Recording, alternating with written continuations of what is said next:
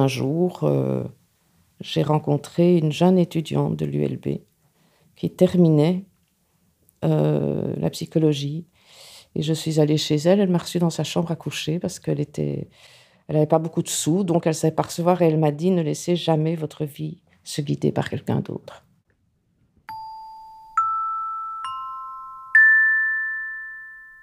Mais il faut d'abord commencer par euh, le fait que j'étais maman très tôt, euh, parce que suite à une maladie, je savais que je n'aurais plus d'enfants, donc euh, j'ai fait tout pour en avoir un. Et j'avais 19 ans. Et j'ai promis à cette petite fille que je travaillerais toujours, qu'elle ne manquerait de rien. C'était dans les années 60, donc ça n'a pas du tout été bien accueilli dans ma famille.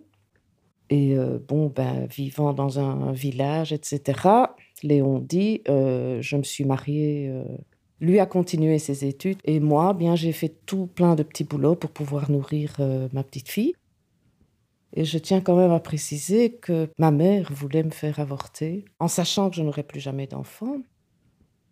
Heureusement, à l'époque, il fallait 21 ans, la majorité était 21 ans. À 19 ans, je n'avais rien à dire, mais je me suis battue et le médecin a refusé. De toute façon, l'avortement à l'époque était tout à fait interdit, quoique. Hein.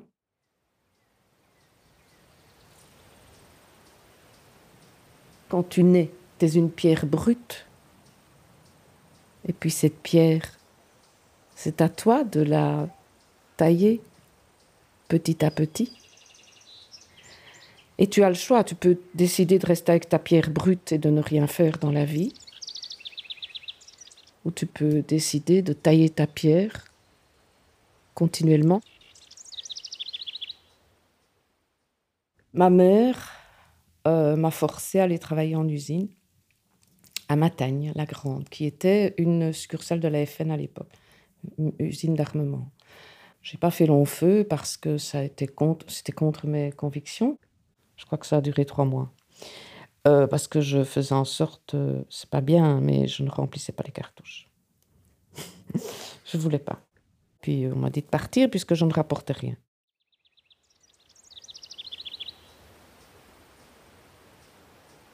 Tailler sa pierre, c'est aussi euh, aider les autres, c'est venir en aide à des gens qui sont dans le besoin. Et pas nécessairement qui sont dans le besoin, c'est pas parce que tu as des sous que tu n'es pas en souffrance. Dans ma clientèle, euh, j'ai eu euh, des personnes atteintes de cancer et j'ai décidé de les aider il y avait des personnes qui n'avaient pas l'argent pour se soigner, surtout pas l'argent pour venir en thérapie et faire de l'hypnose. Donc j'ai décidé euh, de, travailler bénévolement à Bordeaux. Je vais même euh, en dehors de Bruxelles pour, euh, pour aider certaines personnes qui ne savent plus se déplacer. Ben, il est clair que ça, je fais bénévolement. Je ne me viendrai pas à l'idée de demander de l'argent pour aller aider des, des, des personnes ça va à l'encontre de, mes convictions, ça va à l'encontre de mes valeurs.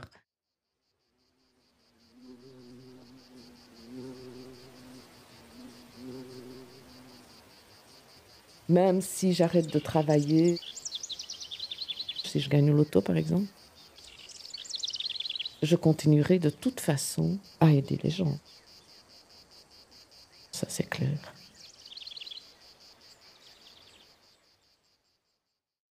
Ce qui m'a poussé euh, à faire du bénévolat et surtout aider les autres, c'est un fait très marquant. Nous étions à table à midi, je devais avoir 15-16 euh, ans. On sonne à la porte et euh, on me demande d'aller ouvrir. Je vais ouvrir et je vois cette femme voilée avec un bébé dans les bras. Et elle parlait à peine le français, donc j'appelle mon papa et ce bébé, il était mort. Elle venait demander de l'aide à mon papa. Il est allé à l'atelier et il a construit euh, une petite boîte pour, pour cet enfant. Et euh, dans la religion musulmane, euh, il faut que l'enfant soit retourne dans son pays. Ben, mon papa, il a, il a financé ça.